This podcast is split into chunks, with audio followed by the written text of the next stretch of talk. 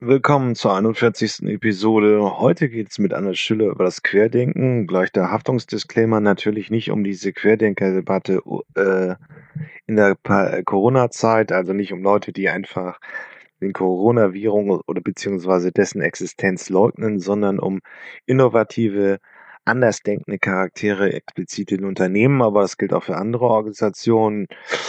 Hm, schönes Interview. Ähm, wir gehen da ausführlich auf die Schwierigkeiten ein, die solche Leute in Unternehmen haben, ein. Und dann, was gibt's heute da noch? Ähm,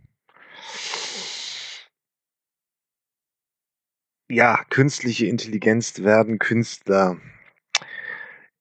Ja, die künstliche Intelligenz ist schon so reif, dass man sagen kann, äh, sie baut äh, ein eigenes Musikstück. Also braucht man keinen Künstler mehr. Hat das Zukunft? Sollte es Zukunft haben? Eine Entmenschlichung der Kunst? Wir schauen uns das mal an. Nachhaltigkeit im Festival. Ähm, Nachhaltigkeit gibt's jetzt ja schon fast an jeder Ecke oder ist auch zu Recht so. Nur auch bei Festivals gibt es mehr als die Biotoilette, sondern besseres Essen und so weiter. Und dann schauen wir uns nochmal an, was ein virtuelles Kraftwerk ist. Das brauchen wir als Begriff in der Energiewende auf jeden Fall. Dann sage ich herzlich willkommen bei den Zukunftsmachern. Heute begrüße ich Frau Anne Schüller. Bitte stellen Sie sich einmal kurz vor. Ja, gerne. Also zunächst mal Hallo an die Hörer. Und äh, ja, ich bin äh, Expertin für kundenzentrierte Unternehmensführung. Äh, das heißt, ich stehe dafür, dass die Unternehmen sich äh, vor allen Dingen von den organisationalen Strukturen, von den Mindsets her auf Kundenzentrierung ausrichten müssen. Ich bin äh, seit 2002 selbstständig. Ich arbeite als Speaker, als Business Coach, äh, als Autorin, habe äh, verschiedene äh, preisgekrönte Bücher geschrieben. Und davor war ich lange in äh, Industrieunternehmen unterwegs, in internationalen großen Konzernen, war Marketingleiterin, war Vertriebsleiterin, war am Schluss in der Geschäftsleitung. Und daher rührt auch mein Wissen. Ja, aber Sie haben ein sehr spannendes Buch über Querdenker vorgelegt. Ähm, ja. Wie passt denn das zur Kundenzentrierung eigentlich? Ja, ja. Also zunächst mal äh, glaube ich, jetzt äh, ist äh, gerade eine Klärung auch des Begriffs ganz äh, wertvoll. Und zwar äh, zunächst das Buch ist also vor dieser sogenannten Bewegung entstanden. Und ich meine im Buch natürlich das, was äh, Querdenker immer schon ausgemacht hat, nämlich die klugen, die konstruktiven, die weiterdenken, vorausdenkenden Zukunftsgestalter, die ein Unternehmen heutzutage dringender braucht als jemals zuvor. Ja, Querdenker haben zu allen Zeiten den Fortschritt in die Welt gebracht und uns letztlich dahin geführt gegen viele Hindernisse, wo wir heute stehen.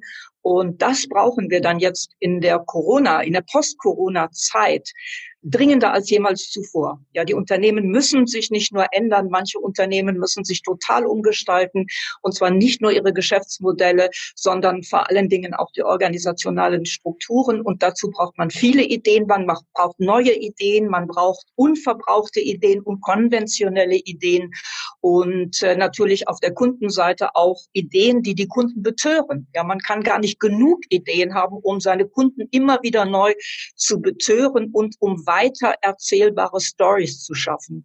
Und dazu braucht es äh, viele kluge Köpfe im Unternehmen und die Querdenker, also die, äh, die Weiterdenker im Unternehmen, die sind dafür geradezu prädestiniert. Ähm, nur noch um das auch den Punkt auch abzuschließen, wir nehmen dieses ja. Interview jetzt am 14.01.2021 auf.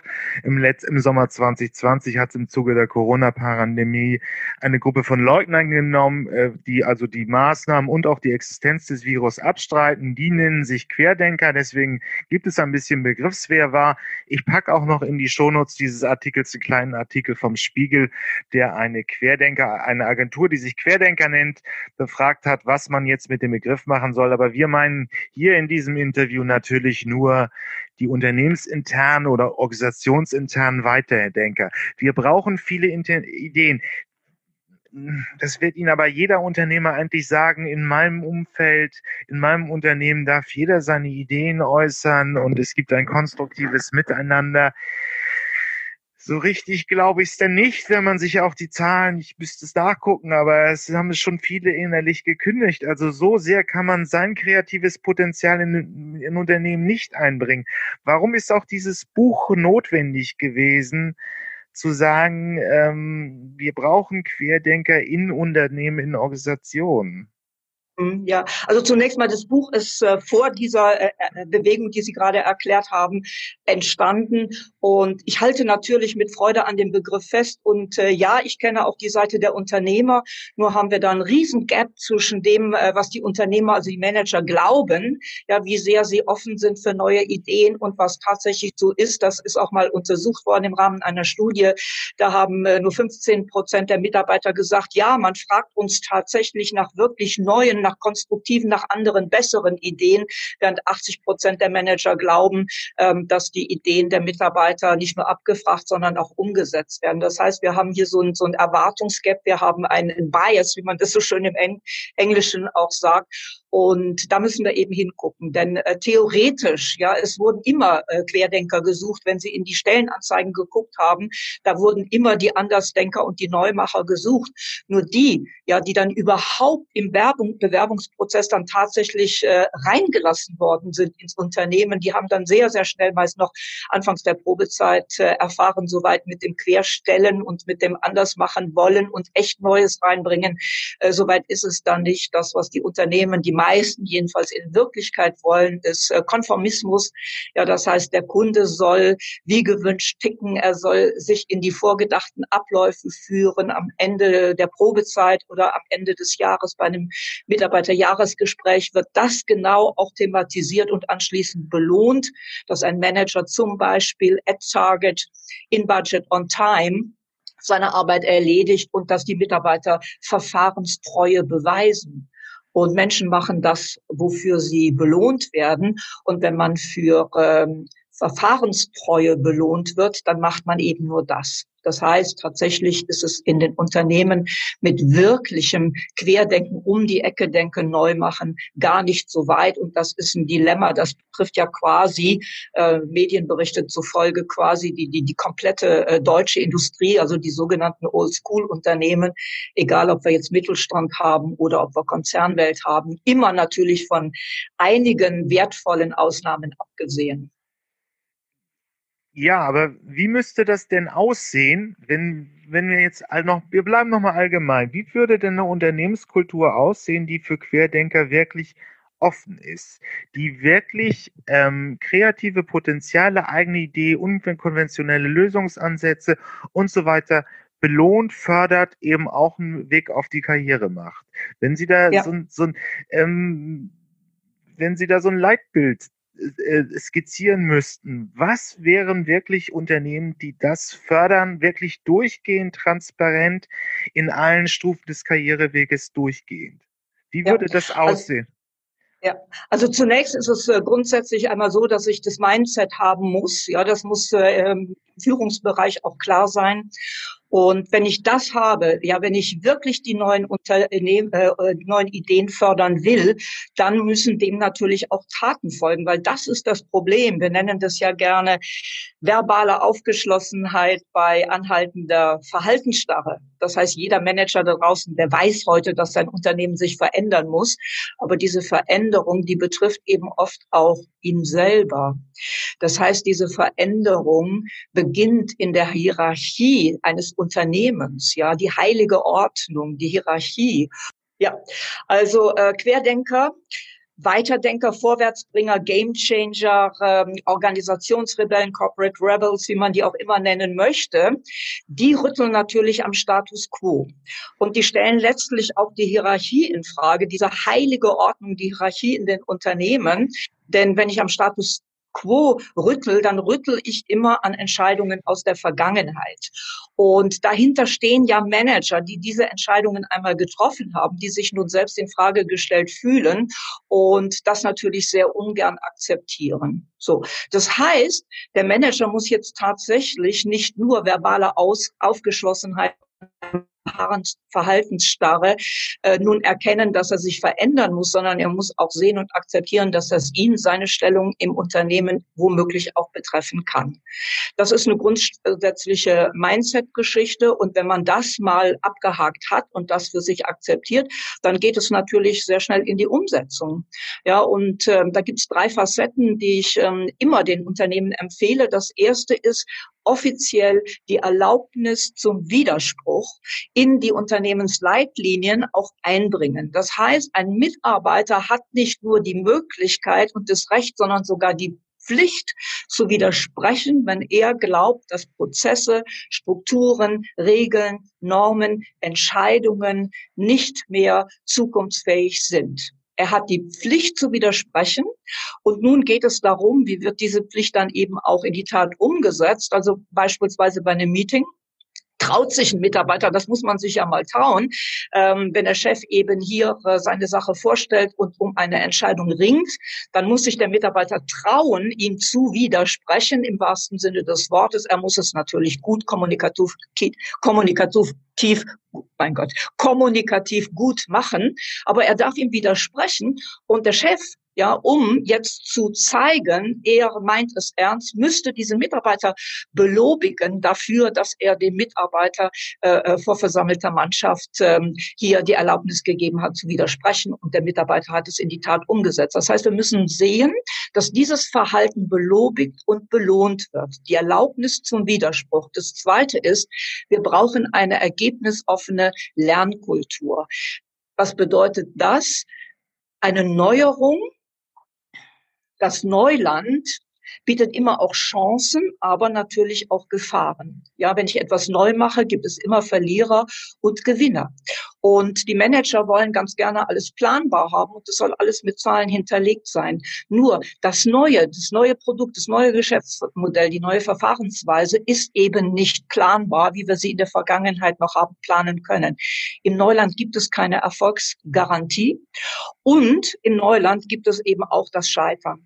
Und deswegen muss die Lernkultur eben ergebnisoffen sein, muss Fehler zulassen, muss das Scheitern äh, zulassen, denn erfahrungsgemäß äh, von zehn guten guten Ideen ist nur eine wirklich fruchtbar.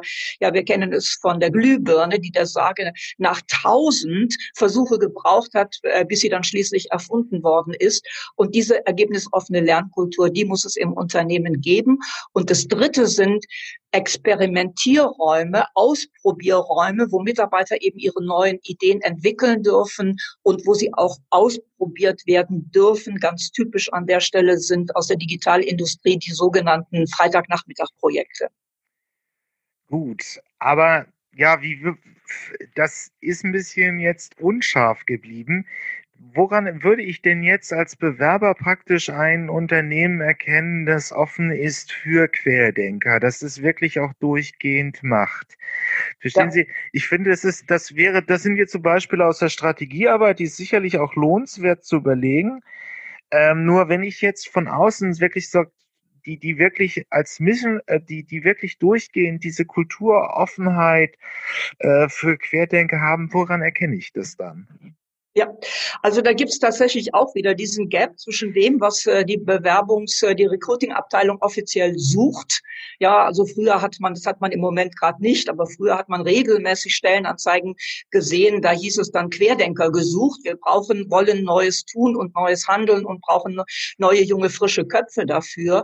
Nur äh, man merkt dann eben sehr schnell schon während des Bewerbungsprozesses, wenn alles standardisiert ist, ein standardisiertes äh, Bewerbungsgespräch, ähm, man will auch die standardisierten, die gewollten Antworten haben. Man muss in ein Assessment Center, wo man sich zeigen soll, wie das Unternehmen sich vorstellt, dass der Neue dann im Unternehmen auch agiert. Und wenn man da so ein bisschen weggeleitet und etwas überraschend anders macht, auch mal die Dinge in Frage stellt, auch mal vielleicht den üblichen Ablauf so ein bisschen stört, dann erkennt man sehr schnell, meinen es die, ähm, äh, die Mitarbeiter im Recruiting und meint es das äh, Unternehmen, die Organisation überhaupt erst ernst. So, das heißt, man kann das schon als Bewerber, der wirklich etwas bewegen möchte, während des Bewerbungsgespräches erkennen. Man kann auch natürlich im Vorfeld recherchieren. Man findet dann sicher in den entsprechenden Bewertungsportalen Kununu und Co. auch Hinweise, äh, inwieweit werden Ideen zugelassen, inwieweit dürfen die Andersdenker auch tatsächlich in die Experimentierräume gehen.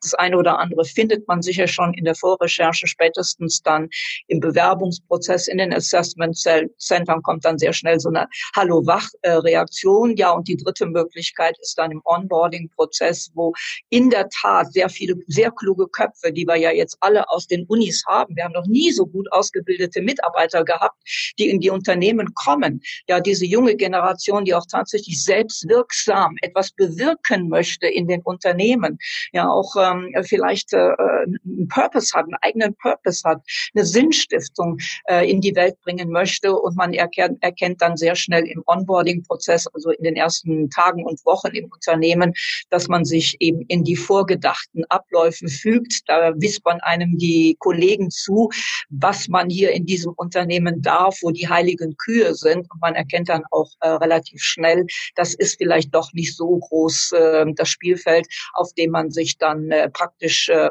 tummeln darf. Ja, und dann gibt's eben noch hier noch eine Möglichkeit, nochmal auszusteigen, was leider in der Tat auch sehr viel passiert. Ja, sie suchen dann doch irgendwie die äh, Never Back in the Wall, um Pink Floyd zu zitieren, ja. die, die so standardisiert einfach in ihre Abläufe reinpassen. Aber ja. gibt's denn in Deutschland vielleicht ein Beispiel, wo es wirklich schon relativ gut läuft, wo sie wirklich so unter dem äh, unabhängig von Branchen, unabhängig von, von äh, Unternehmensgröße wirklich sagen, hier funktioniert es relativ gut. Ja, ähm, also wir haben in in aller Regel haben wir die sogenannten New School Unternehmen, also die Old School Unternehmen. Das sind äh, all die Unternehmen, die aus der industriellen Zeit kommen, auch mit diesem industriellen Background, ja, mit, mit Prozessen, die zu 100 Prozent eben vordefiniert sind, den Verfahren, die, äh, denen man äh, gefälligst zu folgen hat.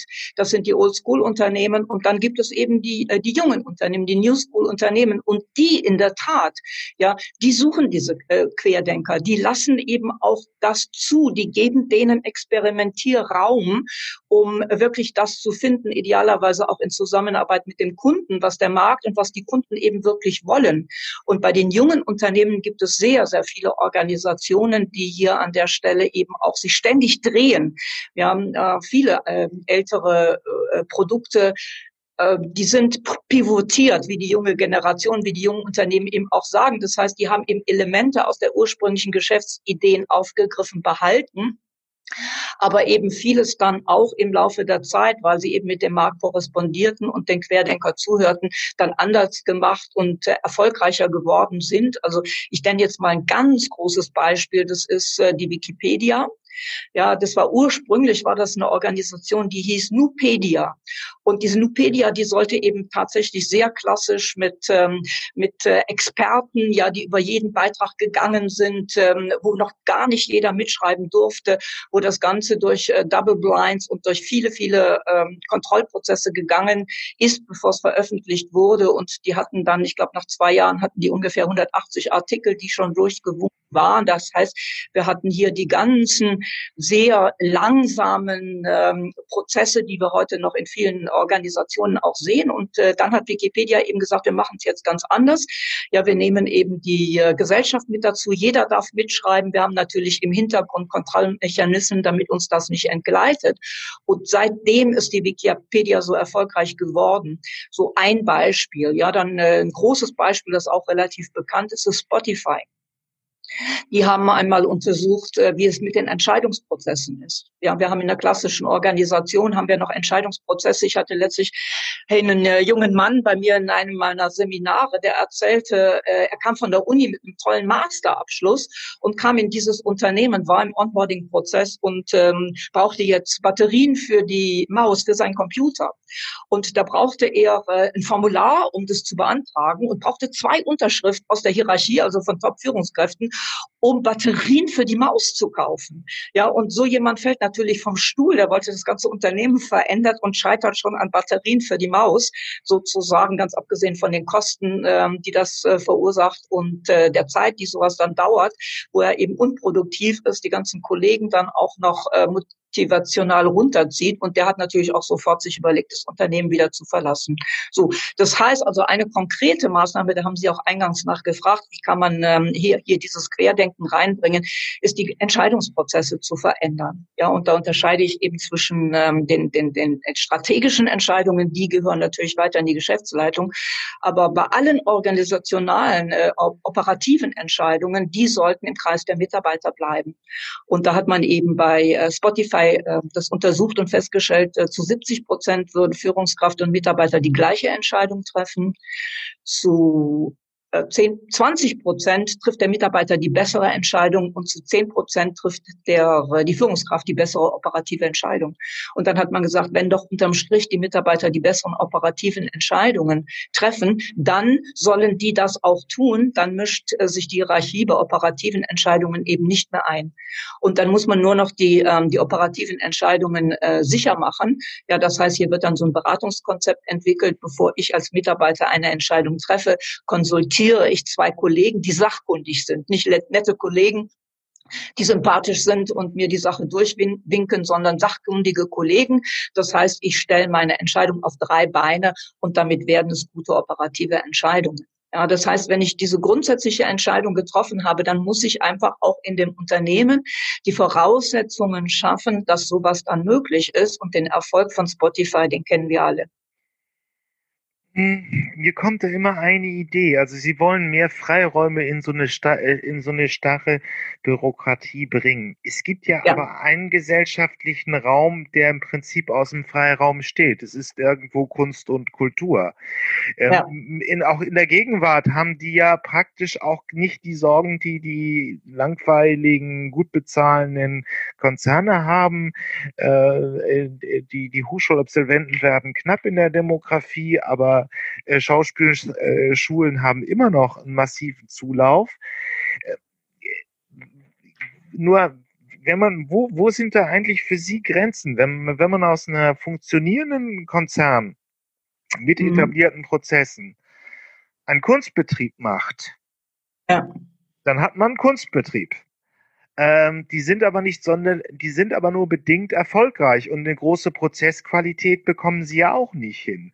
Wir spielen ja immer wieder dieses Spiel, wie viel Struktur, wir haben Struktur bei den Konzernen und wir haben Freiraum, meinetwegen in Kunst und Kultur. Wie finden wir das ideale Maß? Genau, genau. Also der, der erste Rat, den ich einem Unternehmen geben würde, ist zunächst diese Diversifizierung zu machen, also äh, diese ganz anders denkenden, ganz anders tickenden Menschen, ja Künstler, eben auch mit ins Unternehmen zu lassen. Ich ähm, mache da nicht den totalen Schwenk äh, von, von, von, von eins auf 100, sondern ich ergänze meine Strukturen um solche ich sag mal, verrückten in Anführungsstrichen Köpfe, die äh, das Neue, das andere, das Quere, das um die Ecke, das um den, äh, über den Tellerrand, das out of the box denken ins Unternehmen bringen. Ja, in jeder traditionellen Organisation braucht es natürlich Struktur und es gibt natürlich auch Bereiche. Ich denke mal an die Buchhaltung. Da braucht man auch äh, entsprechende Prozesse. Da will man gar nicht kreative Buchhaltung einführen.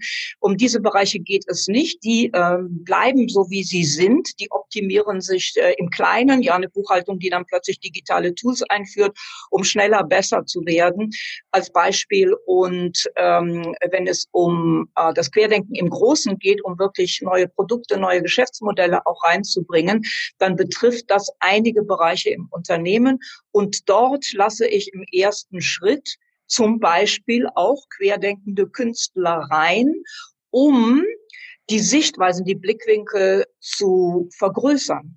Ja, das heißt, jede neue Meinung, und wenn sie am Anfang noch so abstrus ist, hilft mir am Ende, Ideen zu entwickeln, die besser sind, die anders sind, die man so noch nicht gesehen hat. Und sobald man den Kunden auch noch mit ins Boot holt, ist es dann immer etwas, das der Kunde eben auch tatsächlich will und braucht, das marktrelevant ist und das dann eben auch eine Nachfrage erzeugt. Ja, in klassischen Unternehmen haben wir die äh, beispielsweise, wir haben eine Forschung und Entwicklung. Da sitzen die Leute, die das Neue in die Welt bringen. Die sind in Abteilungen eingesperrt. Das ist ja per se, ist das schon nicht das, was wir sehen wollen, sondern die müssen sich ja öffnen, ja, um äh, wirklich äh, das Große und das Neue zu denken. Und da haben wir immer noch dieses äh, Not Here Invented Syndrom. Das heißt also, was diese Abteilung nicht selbst erfunden hat, das ist äh, nichts, was man im Unternehmen haben will. Das heißt, die machen die Türen zu, anstatt sie aufzumachen. Und hier könnten gerade solche Künstler, also ganz quere, könnten sicherlich viel neues Gedankengut ins äh, Unternehmen hineinbringen, wie auch Menschen aus anderen Kulturen, die, die da einfach dieses andere neue Denken haben und dadurch ähm, das Bestehende im Unternehmen befruchten. Also was Sie ansprechen, ist ja im Prinzip das klassische Silo-Denken. Ich bin halt im Prinzip in einer Abteilung und muss einfach darauf aufpassen, dass diese Abteilung erfolgreich ist, dass mein direkter ja. Vorgesetzter mich toll findet. Ist das ja. 2020 immer noch eines der größten Probleme?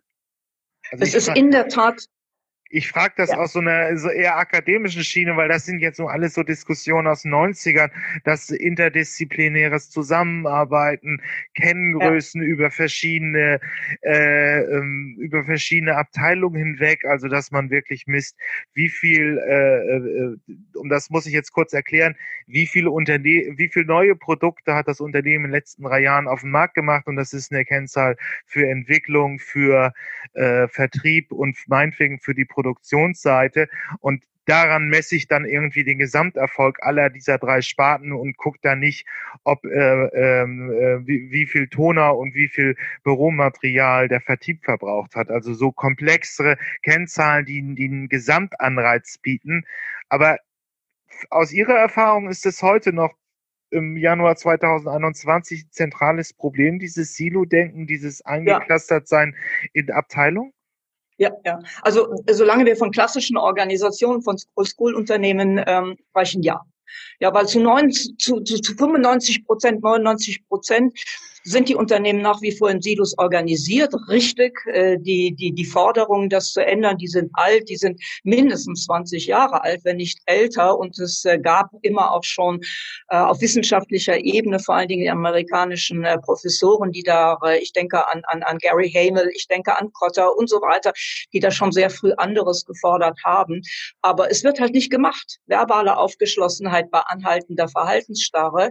Wenn Sie, ich bin ja sehr viel habe früher, also als es noch ging, sehr viele Vorträge auf großen Bühnen gehalten und habe dann auch gerne einfach mal so eine Meinung aus dem Publikum mir äh, geholt.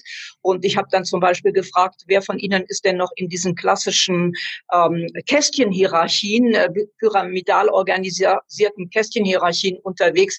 95 Prozent, 99 Prozent aller Manager haben aufgezeigt. Ja, das heißt, dieses Org-Chart mit oben ist die Führungskraft, dann habe ich die verschiedenen Führungsebenen abgebildet, eben genau in Silo Silos, das haben sie noch in 95, 99 Prozent aller Unternehmen auch heute noch. Ja, die Mitarbeiter kommen nicht vor, das ist nach wie vor das Fußvolk. Und Kunden, ja, um die es in einem Unternehmen ja gehen muss, damit das Unternehmen überhaupt existieren kann, die kommen in Organisationscharts mal gar nicht vor. Das heißt, man kreist rein um sich selbst, man feiert sich selbst und man tut alles dafür, um dieses hierarchische Denken eben auch die Strukturen auch zu erhalten. Das heißt, wir sprechen heute wie vor 20 Jahren darüber, im ersten Schritt die Silos aufgelöst werden müssen. Ja, heute die Richtung im Unternehmen, die muss quer sein, im wahrsten Sinne des Wortes. Ja, Digitalisierung lässt sich nicht in einer Abteilung verorten. Ja, die darf schon gar nicht, darf die in der IT-Abteilung verortet werden, weil äh, IT-Leute sind Systemerhalter. Innovation darf sich nicht in einer Abteilung, Innovationsabteilung verorten lassen. Ent Bürokratisierung ein extrem wichtiger Schritt, wo die, Wert, äh, die, die Querdenker sehr, sehr wertvolle Arbeit leisten können.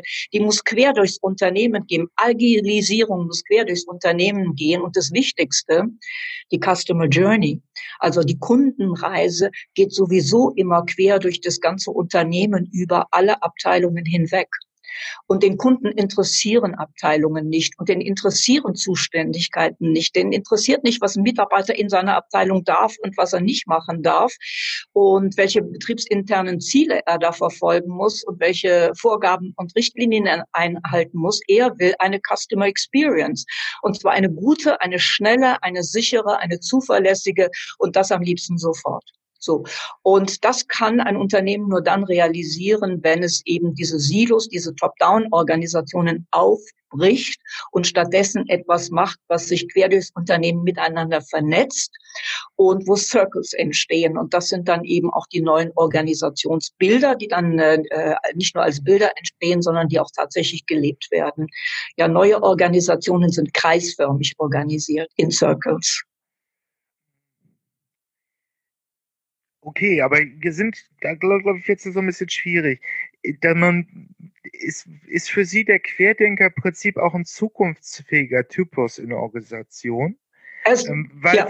weil vieles, was, was ich so ein bisschen raushöre, auch die Digitalisierung und ähnliches, sorgt ja dafür, dass auch Standardprozesse in Organisationen immer mehr automatisiert wird.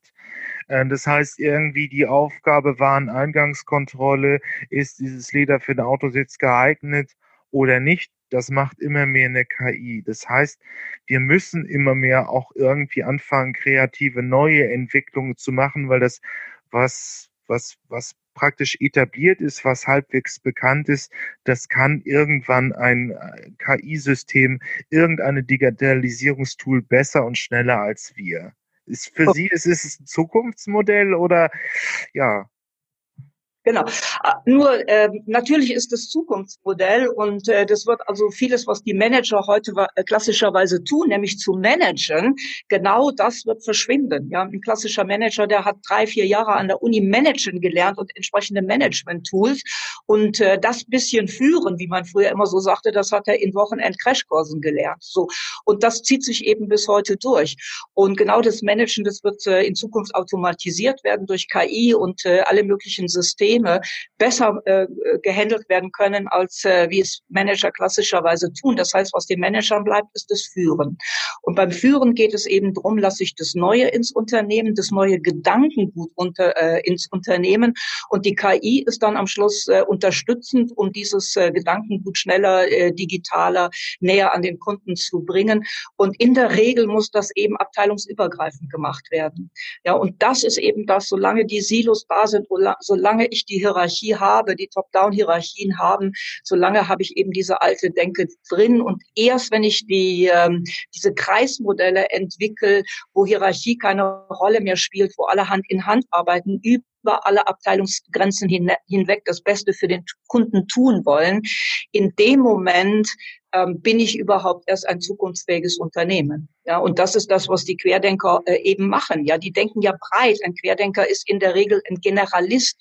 Ja, wie der Name auch schon sagt, quer über den Tellerrand, um die Ecke, out of the box. Das sind ja alles ähm, konkrete Aktivitäten, die in dem Begriff Querdenker, Lateral Thinker, würde man auf äh, Englisch sagen, eben auch drinstecken. Und dieses Querdenken, das muss man halt einmal äh, strategisch und äh, zum anderen operativ in die Unternehmen hineinlassen. Auf diesen beiden Ebenen müssen, können, sollen, müssen die Querdenker arbeiten. Ja, das äh, heißt, im Kleinen geht es eben um eine, eine Prozessverbesserung, auch über die Abteilungsgrenze hinweg. Und im Großen geht es eben um neue Produkte, um neue Lösungen, um neue Geschäftsmodelle, die das Unternehmen dann erst zukunftsfähig machen. Also für mich ist der Querdenker derjenige, den die Unternehmen in Zukunft am allerdringendsten brauchen, sowohl im Kleinen als auch im Großen. Naja, man muss ganz ehrlich sagen, weil man in den 60er, 70er Jahren oder auch noch 80er, meinetwegen auch 90er Jahre so eine Managementkarriere angefangen hat, dann nicht den goldenen Löffel geklaut hat und einfach das brav gemacht hat, was so die Hierarchie von einem erwartet hatte, war das kein schlechtes Berufsleben. Also genau. Äh, ähm, nur heute ist es so nicht mehr wahrscheinlich. Dass Sie, also Ihrer ja. Meinung nach, hat das kein, ist das kein Zukunftsmodell? Absolut nicht. Ja, weil in der Tat, so war es ja in der Vergangenheit. Führungskräfte haben gelernt, wenn sie schön brav immer das taten, was das Unternehmen von ihnen wollte, wenn sie, wie man so schön auf Englisch sagt, at target, uh, in budget, on time, also uh, Ziele und Vorgaben, uh, die für Jahre oder für Quartale oder für Monate vorgegeben waren, wenn sie die brav erfüllt haben, dann machten die Karriere.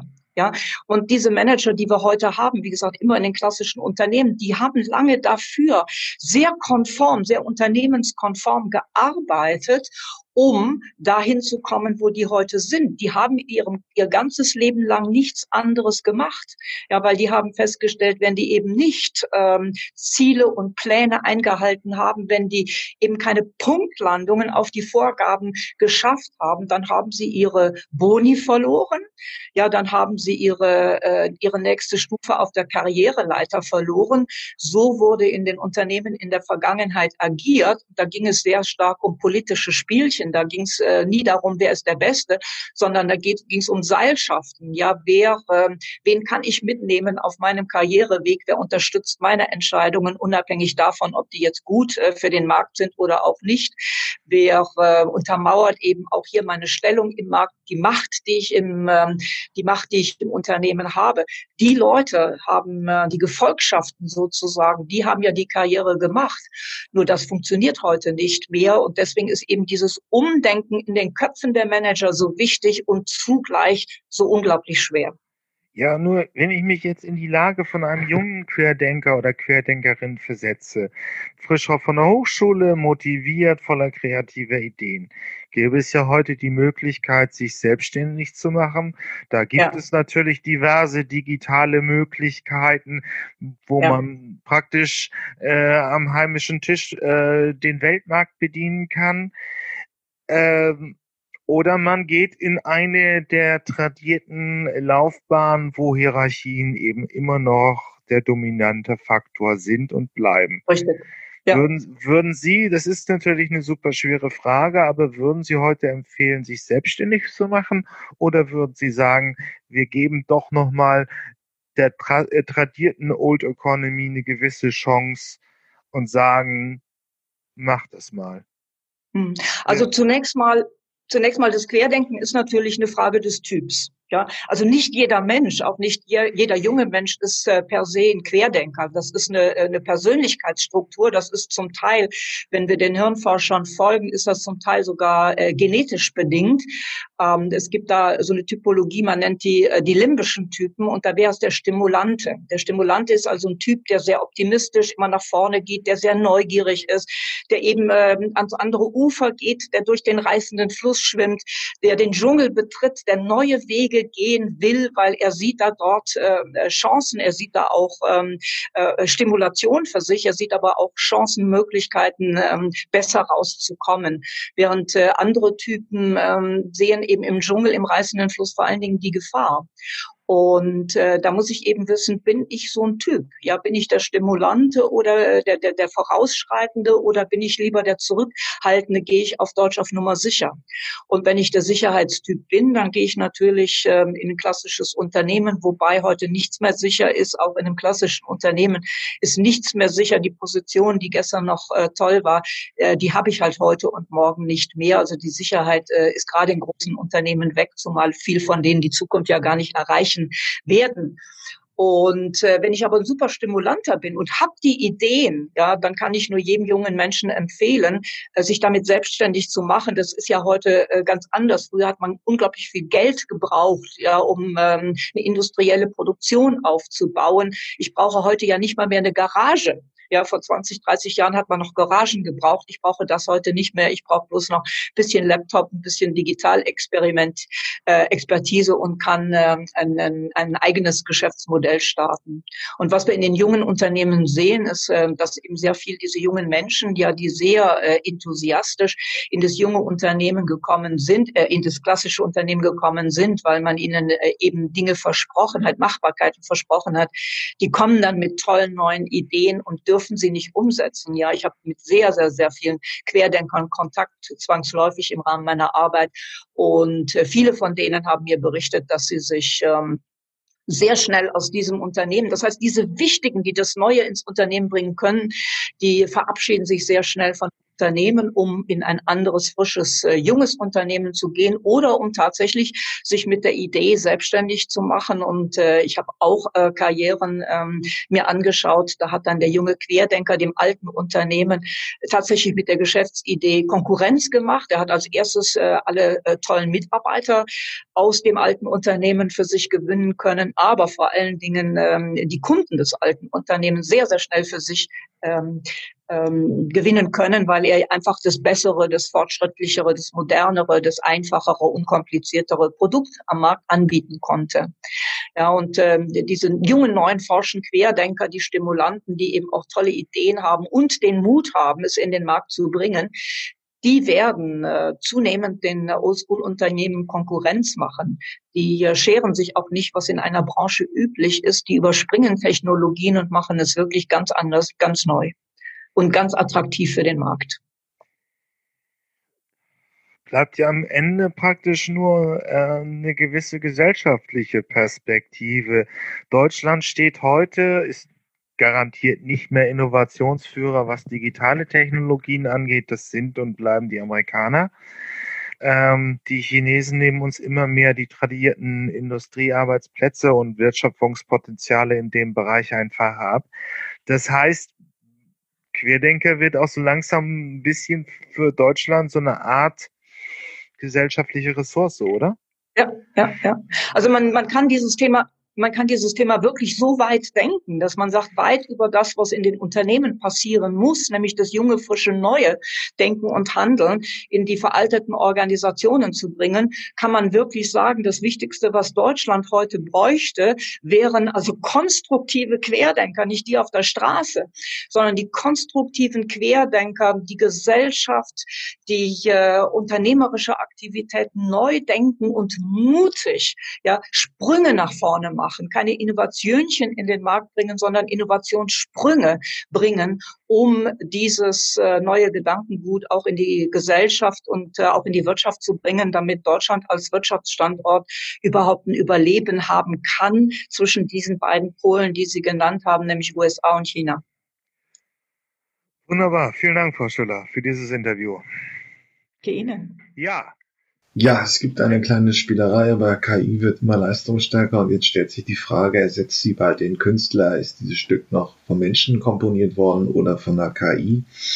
Man kann die Unterschiede kaum noch raushören. Das hören wir auch gleich im Fax-Beitrag. Das ist ein Musikmagazin von Arte, äh, das wir uns einmal anschauen wollen. Naja, es ist ein Technik, KI wird immer größer und ergreift alle Lebensbereiche. Jetzt wird eben auch die Kunst mal angenommen. Wir schauen mal, was dabei rauskommt. Künstliche Intelligenz, die Popkultur retten oder zerstören?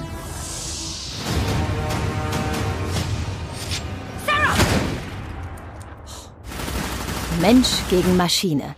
Seit Jahrzehnten verhandeln die Terminator-Filme diesen zeitlosen Kampf. Vergeblich. Die Popkultur haben künstliche Intelligenzen längst erobert.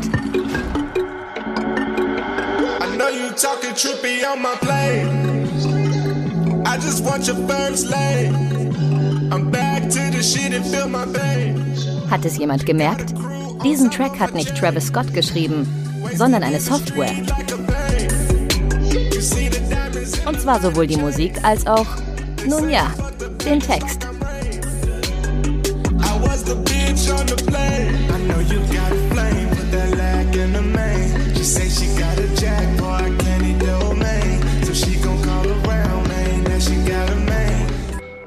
Ein digitales neuronales Netzwerk hat dieses Bild gemalt, das beim Auktionshaus Christie's für knapp 400.000 Euro versteigert wurde.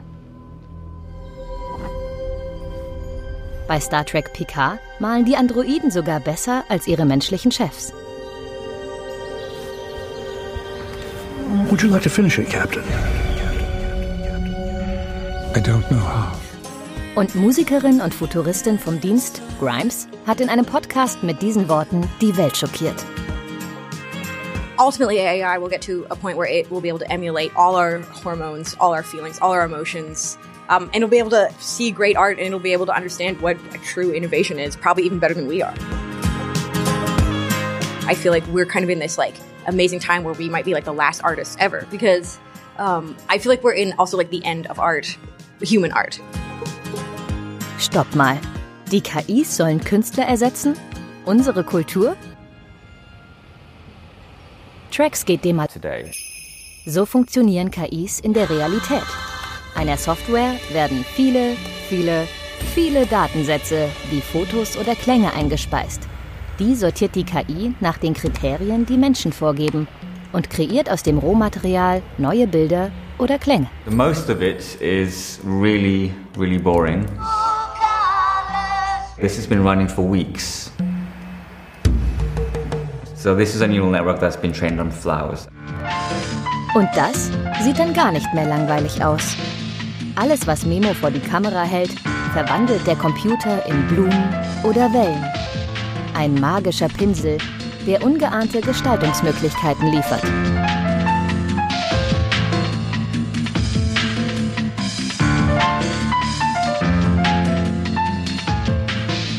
In Deep Meditations hat der Künstler das Netzwerk mit Content aus dem Netz gefüttert, den er unter den Suchbegriffen Gott, Glaube und Liebe gefunden hat. Das Netzwerk lernte und erschuf dann neue Bilder.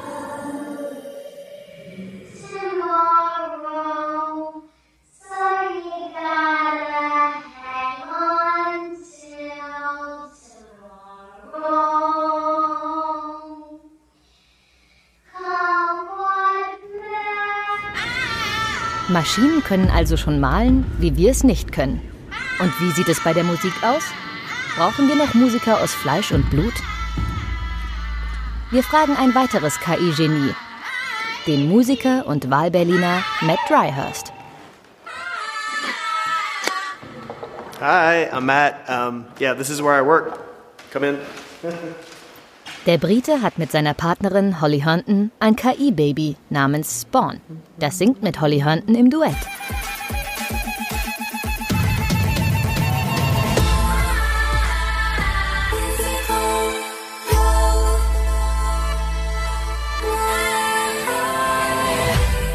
Dryhurst, Herndon und das neuronale Netzwerk haben das Album Proto zusammen aufgenommen. Ein Album, das wie das pralle Leben klingt.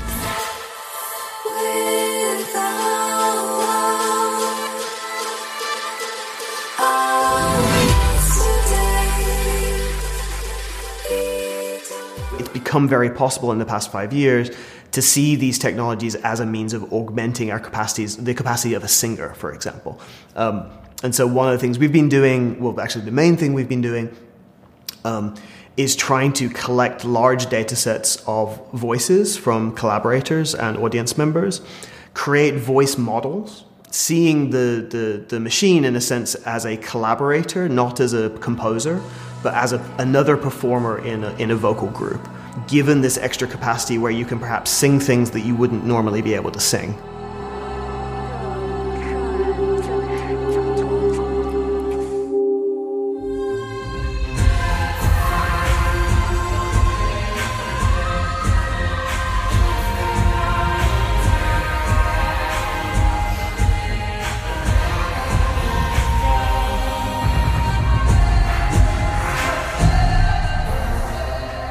Feels very much like a baby. She has no outside context. It's only what the information, the, the training sets that we feed her. She can't port the information from one experience to another at the moment. So it's very it's very limited in scope. So it does feel very nascent or childlike. One, two, three, four, five.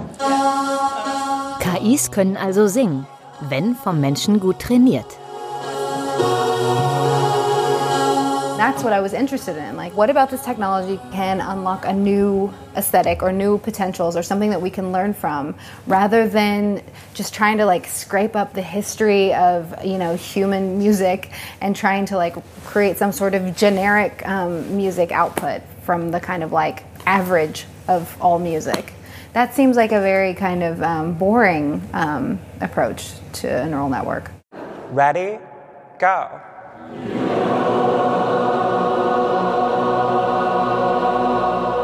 In der Trainingszeremonie Deep Belief singen das Ensemble und das Publikum vor.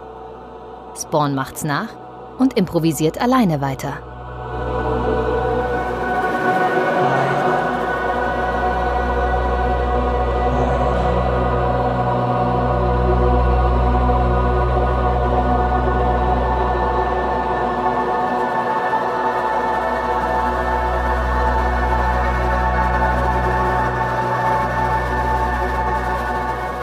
Aber macht das Spawn zur eigenständigen Künstlerin, wie Grimes behauptet?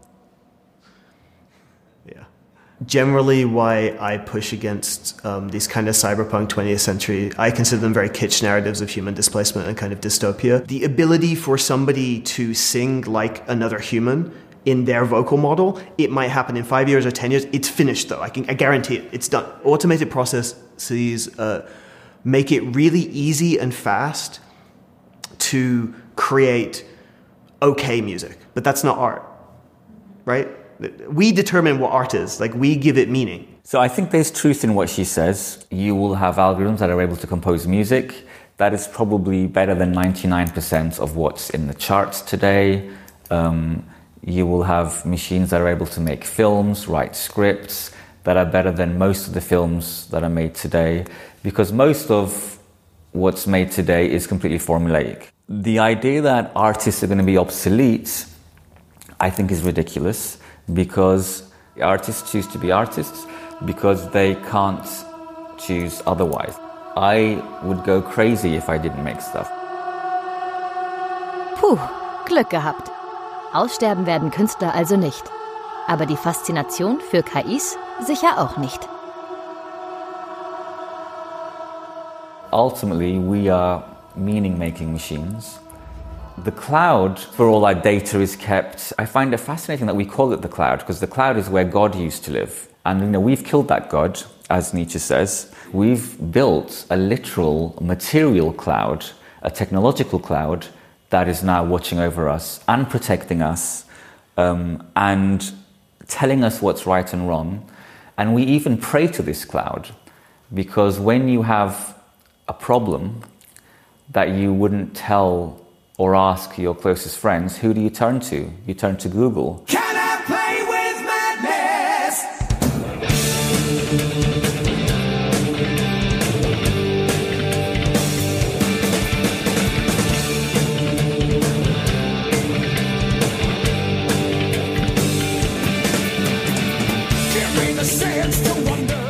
I'm not going to tell people what they should enjoy.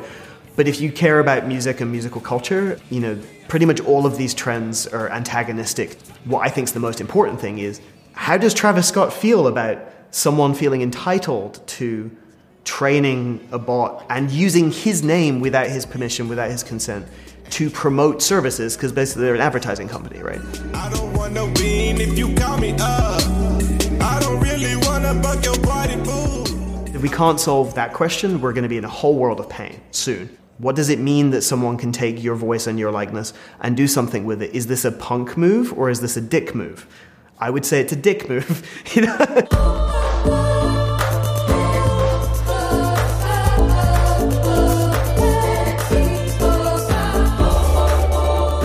For us, it's all about congregation and, and re-emphasizing um, the value of humans in these processes.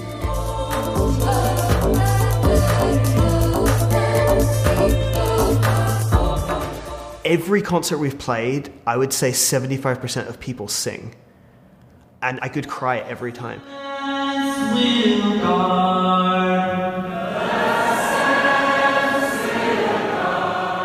Maschinen bringen uns zum Singen und zum Weinen. Sie zeigen uns, was für emotionale Maschinen wir eigentlich sind. Ach.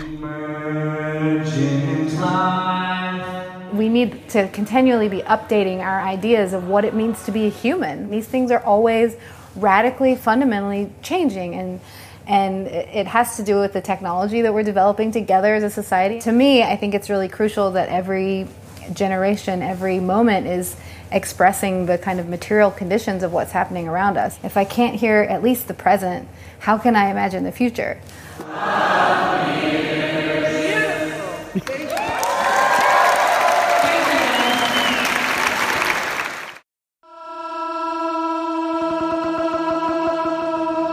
Ich musste den ganzen Beitrag ein bisschen schmunzeln, weil ich es mir einfach nicht wirklich vorstellen kann, dass man zum Konzert fährt, äh, um sich ein Stück Software anzuhören. Aber man wird es sehen. Es kann sein, aber ich finde, es ist ein bisschen Überdrehtheit des Kunstbetriebes, alles auszuprobieren. Das muss man Künstlern lassen.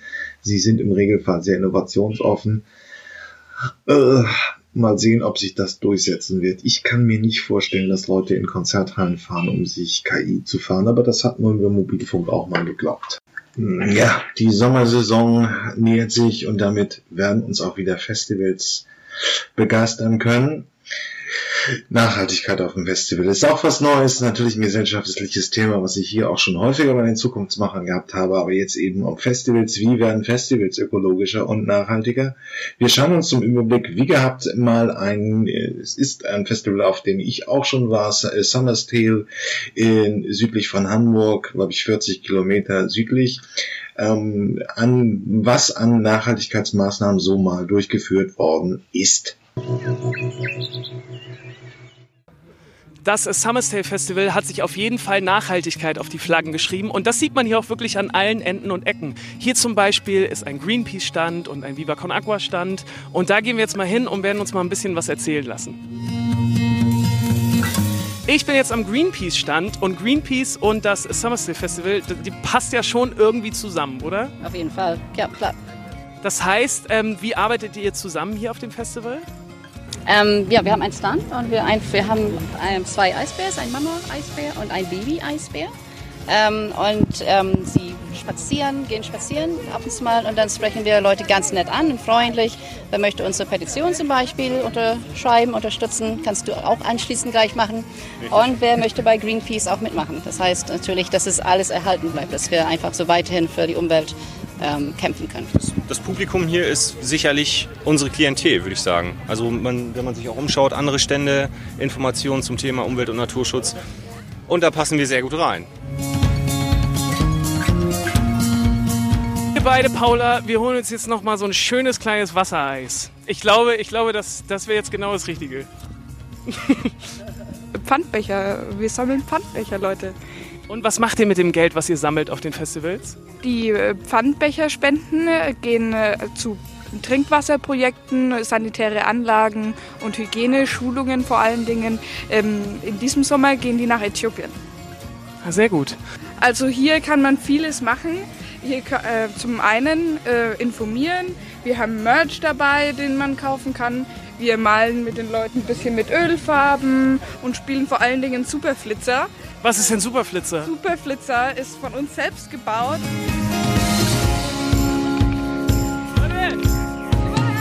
Herzlichen Glückwunsch. Überall auf dem Gelände gibt es hier Goldeimer-Toiletten. Was ist denn überhaupt das Besondere an Goldeimer? Also das Besondere an Goldeimer ist einfach, dass die Klos super sauber sind, weil wir da absolut dahinter sind. Die sind ökologisch, funktionieren ohne Wasser und im Idealfall stinken die nicht, sondern riechen nach Hamsterkäfig. Und ihr haut da jetzt auch keine Tonnen Chemikalien in die Toiletten. Überhaupt nicht. Sägespäne und eben Scheiße. Das ist unser Geheimrezept. Das ist euer Geheimrezept. Das heißt, alles, was ihr hier einnehmt, das wird auch wieder äh, in sanitäre Anlagen in Afrika gespendet. Geht an die Welthungerhilfe, weil die halt einfach mega viel Erfahrung haben auf dem Gebiet und äh, die unterstützen uns da tatkräftig oder eben wir unterstützen die da tatkräftig und das ist eine schöne Zusammenarbeit auf jeden Fall. Wie lässt es sich in der Antarktis leben? Diese Frage drängt sich auf jeden Fall bei 40 Grad im Schatten hier auf dem Summerstay Festival auf. Und wir können es jetzt rausfinden, weil hier gibt es einen echten, ich nenne ihn jetzt mal äh, Eiswohnwagen und den können wir uns jetzt hier angucken. Herrlich. Und dann sitzt man hier nach einem Tag äh, in der Antarktis, nachdem man geforscht hat, bei bis zu minus 70 Grad und macht es sich hier drin gemütlich. Mit Schlafsack und traumhaften Blick nach draußen. Wir stehen hier vor dem WWF-Pavillon und die haben sich in diesem Jahr auf die Flaggen geschrieben, wir stoppen die Plastikflut. Und hier kann man sich informieren, mit Experten austauschen und selber seine Wünsche äußern. Und äh, ich glaube, ich suche mir jetzt auch mal einen Experten. Wir haben schon eben gesehen, hier gab es eine kleine Gesprächsrunde. Worum ging es denn? Und zwar dient diese Gesprächsrunde dazu, tatsächlich mit unseren Experten äh, im Bereich Pla also Plastikmüll und im Meeresschutz zu diskutieren und das Thema eben äh, die Frage zu klären, wie stoppen wir die Plastikflut? Also sowohl, was kann der Verbraucher selber auch tun, wirklich um den ganzen Plastikmüll zu vermeiden. Darum geht es hier und es wird immer sehr regel gefragt und diskutiert. Darüber freuen wir uns. Also ich muss sagen, ich habe jetzt heute so viele tolle Aktionen gesehen. Wir, haben, ähm, wir waren bei Goldeimer, waren beim WWF hier, bei Greenpeace, im Polarcamp.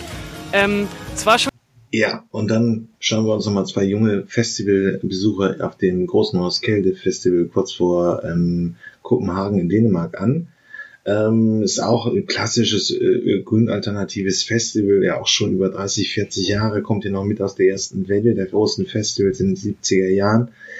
Und wir sind schon lange dabei und wir machen mal eine kurze Bestandaufnahme. Was ist da schon an äh, veganen, vegetarischen Lebensmitteln, Klopapier und so weiter angeht, können sich übrigens auch viele Fußballvereine mal ein Sch- ähm, bei, ähm, eine Scheibe von abschneiden. Es ist, ähm, die Nachhaltigkeitsstandards sind da sehr hoch und bei anderen Großveranstaltungen auf keinen noch sehr, sehr ausbaufähig. unter vorstellen könnt. Also ich muss sagen, das Festival hat mir sehr gut gefallen. Es gibt nämlich Stände, wo man eben auch Pferdekleidung kaufen kann. Also es ist sehr nachhaltig, das Festival, aber später möchten wir euch noch auch die Nachteile dieses Festivals zeigen. Oder die nicht so nachhaltigen Bereiche, kann Genau. man vielleicht auch so sagen. Dann gab es auch an fast jedem Essensstand so ein kleines Aushängeschild, wo drauf stand, wie viel CO2-Emissionen produziert werden bei dem jeweiligen Gericht. Ja. Und äh, spannend war auch, dass bei Fleisch die Emissionen um einiges höher, also wie soll man sagen, um einiges höher waren als bei den veganen Gerichten. Wir blenden euch hier mal die Übersicht ein, wo wir es einmal zum Beispiel abfotografiert haben. Also für diejenigen, die immer noch so Fleischbefürworter sind, der Umweltaspekt spricht auf jeden Fall für eine vegane Ernährung, haben wir jetzt auch wieder ähm, gesehen. Also schon die Schilder, die zeigen das schon sehr deutlich auf. Also muss man nur dazu sagen. Hier habt ihr ja gesehen, dass zum Beispiel vegane Spaghetti weniger als 0,1 Kilogramm CO2-Emissionen pro Kilo produzieren, während Spaghetti Bolognese, also mit Rindfleisch oder mit Schweinefleisch, wie wird das gemacht? Ich glaube, so ein Mix vielleicht aus beiden Tieren, wie auch immer, ähm, sogar mehr als 2,1 Kilogramm CO2-Emissionen pro Kilo nachweist. Und das ist natürlich schon ein enormer Unterschied, den man sich mal zu Gemüte führen kann und auch vielleicht ein bisschen überdenken könnte. Dann wurde auch darauf geachtet, dass wenn man sich was zu essen holt, dass das Besteck und die Gläser und auch die Schüsseln, in denen das Essen dann ähm, ausgegeben wird, dass die kompostierbar sind. Also das fand ich Genau. auch sehr, sehr nice. Außerdem waren 90% aller Zutaten bio und das spricht natürlich schon für sich. Dann, was noch sehr cool war, es gab sogar ganz, ganz viele Wasserstationen, wo man einfach umsonst mit seiner Flasche hingehen konnte und sein Wasser wieder auffüllen konnte. Das habe ich auch noch nirgends gesehen, auf keinem Festival. Also die stehen da einfach rum, das sind so Häuschen, man konnte sich sogar so eine Flasche mieten. Also man bekommt dann eine Wasserflasche, kann die auffüllen jederzeit, zahlt dafür, weiß ich nicht, ich glaube es waren 2 Euro pro Tag und dann konnte man jederzeit kostenloses Wasser nutzen. Richtig gut. Und die Leute waren auch alle voll nett und ähm, ja, also es war wirklich, wirklich sehr, sehr angenehm alles. Und man hat auch die ganze Zeit gesehen, dass Leute rumgelaufen sind und haben aufgeräumt. Also zumindest Mhm. auf dem Festivalgelände. Jetzt am Campingplatz sah es anders aus, aber am Festivalgelände sind die ganze Zeit welche rumgelaufen, haben den Müll aufgesammelt und deswegen war es auch so sauber. Ja, es gab aber natürlich auch einen Bereich, der nicht ganz so sauber war. Das heißt natürlich, also irgendwie haben wir es uns doch ein bisschen anders vorgestellt, aber wir wurden dann vom Gegenteil überzeugt. Und zwar die Campingplätze, also jetzt nicht unsere, weil wir hatten ja so einen ähm, Campingplatz, wo die ganzen Medienleute drauf geschlafen haben. Da war natürlich sauber, da war ja auch den ganzen Tag niemand. Aber die normalen Campingplätze, die waren total vollgemüllt. Also es sah aus. heftig aus, wie Ja. so ein Kriegsgebiet. Ja. Also die nennen das auch Warzone, also so Kriegszone. Das ist schon echt heftig, wie es dort aussah. Die haben die Bierdosen einfach am Boden geschmissen, draufgeklatscht und also das fand ich schon auch ein bisschen schade irgendwo. Ja. Und das ist so der einzige Punkt, wo wir sagen, das könnte man vielleicht noch verbessern. Ich weiß nicht, wie das das Festival verbessern könnte. Vielleicht einfach, dass man die Leute, Vielleicht auch die Müllsammler dann auf den Campingplatz schicken. Ja, oder dass man vielleicht ähm, den Leuten Geld gibt. Also, dass jeder Campingbesucher quasi Müll sammeln kann im Anschluss oder vielleicht auch schon währenddessen. Und man bekommt halt pro Sack Müll, den man abgibt, Geld und somit ähm, Ich würde denen gar kein Geld geben, sondern Bier. Ich glaube, dann machen die das eher. oder Bier. Aber wenn es nach dem Festival ist, glaube ich, dann will auch niemand mehr Ah, Alkohol. ja, vielleicht. So als Fazit kann man schon sagen, das Festival ist sehr, sehr nachhaltig. Wenn man es vergleicht mit anderen Festivals, auf denen wir waren, ist Festival schon so Ja, wir haben viel Freude in dieser Corona-bedingten Festivalsaison mit Festivals und mit der Nachhaltigkeit auf Festivals. Bis dann, schönen Sommer. Ja, alles wird virtuell. Die Digitalisierung findet wieder eine Anwendung. Es geht ums digitale Kraftwerk. Ja, was verbirgt sich dahinter? Wir machen hier uns einmal einen kleinen Erklärfilm im Internet zunutze und es geht eigentlich um die Frage, dass man wie bringt man Angebot und Nachfrage nach Energie, Strom, und Wärme zusammen und wie nutzt man da relativ gut die Digitalisierung. Und das schauen wir uns jetzt einmal an. Können Sie sich vorstellen, dass es jetzt schon elektrische Geräte gibt, die sich automatisch immer dann an das Stromnetz zuschalten, wenn der Strom besonders günstig ist, ohne dass Sie sich darum kümmern müssen? Wie zum Beispiel Ihre Speicherheizung oder Wärmepumpe, die sich immer dann auflädt, wenn gerade ein Stromüberschuss besteht und der Strompreis besonders günstig oder sogar negativ ist. Oder dass der Strom aus Ihrer Photovoltaikanlage automatisch an Verbraucher weiterverkauft wird, wenn er Ihren Eigenverbrauch übersteigt.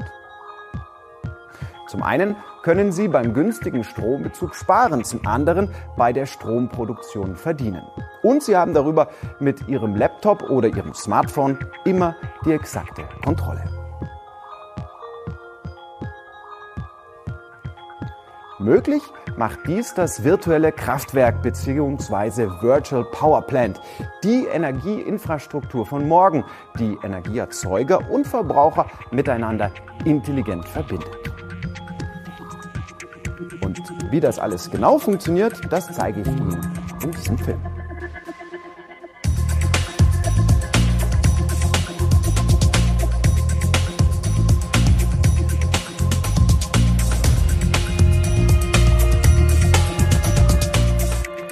Um Stromangebot und Nachfrage bestmöglich aufeinander abzustimmen, müssen jedoch Wege gefunden werden, die Stromerzeugung und den Stromverbrauch steuerbar zu machen. Dies erfolgt durch die zunehmende Digitalisierung und durch das Internet der Dinge. Energieerzeugungsanlagen und Energieverbraucher werden über geschützte, verschlüsselte Datenleitungen vernetzt. Bedarf und Erzeugung werden somit optimal aufeinander abgestimmt und die Stromverbraucher werden je nach Stromangebot flexibel zu oder abgeschaltet. Ein virtuelles Kraftwerk vernetzt also viele Einzelanlagen wie Windenergieanlagen, Photovoltaikanlagen, Kleinwasserkraftwerke, Biogasanlagen oder Mini- und Mikroblockheizkraftwerke, berücksichtigt aber auch konventionelle Energieerzeugungsanlagen der Energieerzeuger. Durch die Anbindung an ein Datennetz kann aus mehreren, auch weit voneinander entfernten Einzelenergieanlagen ein Kraftwerksverbund entstehen. Dies ist besonders dann relevant, wenn bei nachhaltiger Stromproduktion temporäre Wetterbedingungen ausgeglichen werden müssen.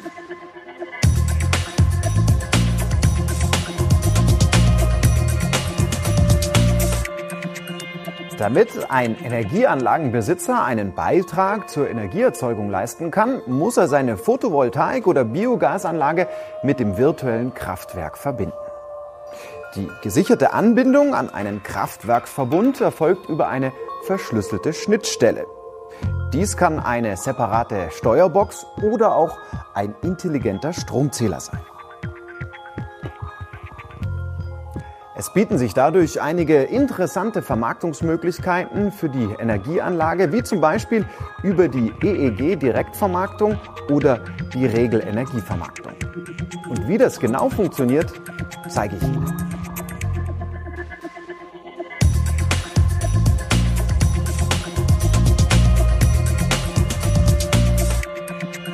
Normalerweise verkauft der Betreiber einer Energieanlage seinen Strom an den zuständigen regionalen Netzbetreiber.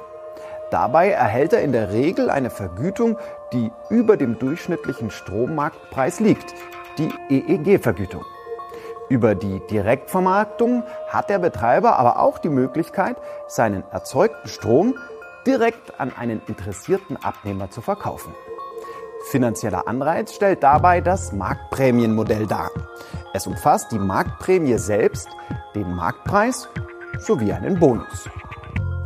Dieser Bonus soll Anlagebetreiber für den Mehraufwand, welcher aus der Direktvermarktung entsteht, entschädigen bzw. zusätzlich vergüten. Da Photovoltaik- oder Windkraftanlagen immer den aktuellen Wetterbedingungen unterliegen, wird für diese Anlagen vom Staat ein höherer Bonus bezahlt. Betreiber von Biogasanlagen können zusätzlich eine Flexibilitätsprämie erhalten. Bei Anlagen mit einer Leistung von mehr als 100 Kilowatt ist seit 2016 die Direktvermarktung sogar verpflichtend vorgeschrieben. Wir binden deshalb Ihre Erzeugungsanlage technologieunabhängig an unser virtuelles Kraftwerk an. Ob sie ihren selbst erzeugten Strom teilweise selbst verbrauchen oder voll einspeisen, wir nehmen ihnen nicht nur den Strom ab, sondern kümmern uns auch um die gesamte Logistik und das Energiemanagement. Sollte Ihre Anlage sogar über eine gewisse Flexibilität verfügen, helfen wir Ihnen, diese ideal einzusetzen. Somit holen Sie nicht nur das Maximum aus Ihrer Anlage heraus, sondern leisten auch noch einen wertvollen Beitrag zur Stabilität des gesamten Energiesystems. Aber was haben Sie als Verbraucher vom virtuellen Kraftwerk und wie können Sie Ihre Anlage einbinden?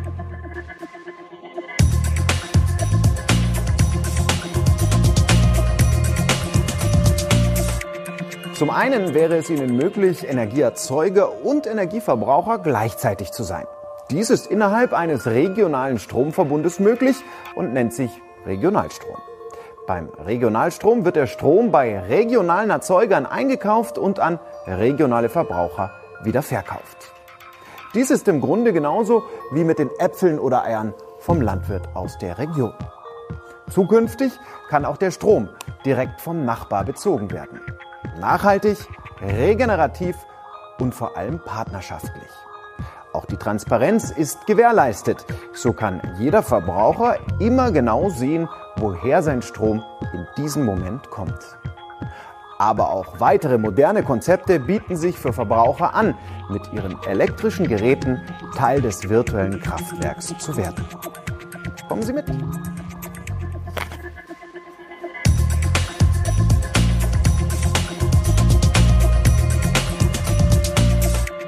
Ein Verfahren, um verbraucherseitig die Stromnachfrage zu beeinflussen, ohne das Angebot bei der Stromerzeugung zu verändern, nennt sich Demand-Side Management.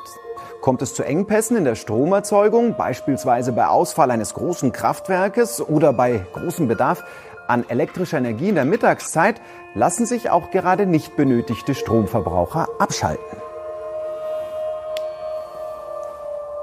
Und zwar anstatt weitere Kraftwerke zuzuschalten. Der Stromkunde erhält dann einen Preisnachlass auf seinen Stromtarif. Aber auch wenn zu viel Strom im Netz vorhanden ist, unterstützt das Demand-Side-Management.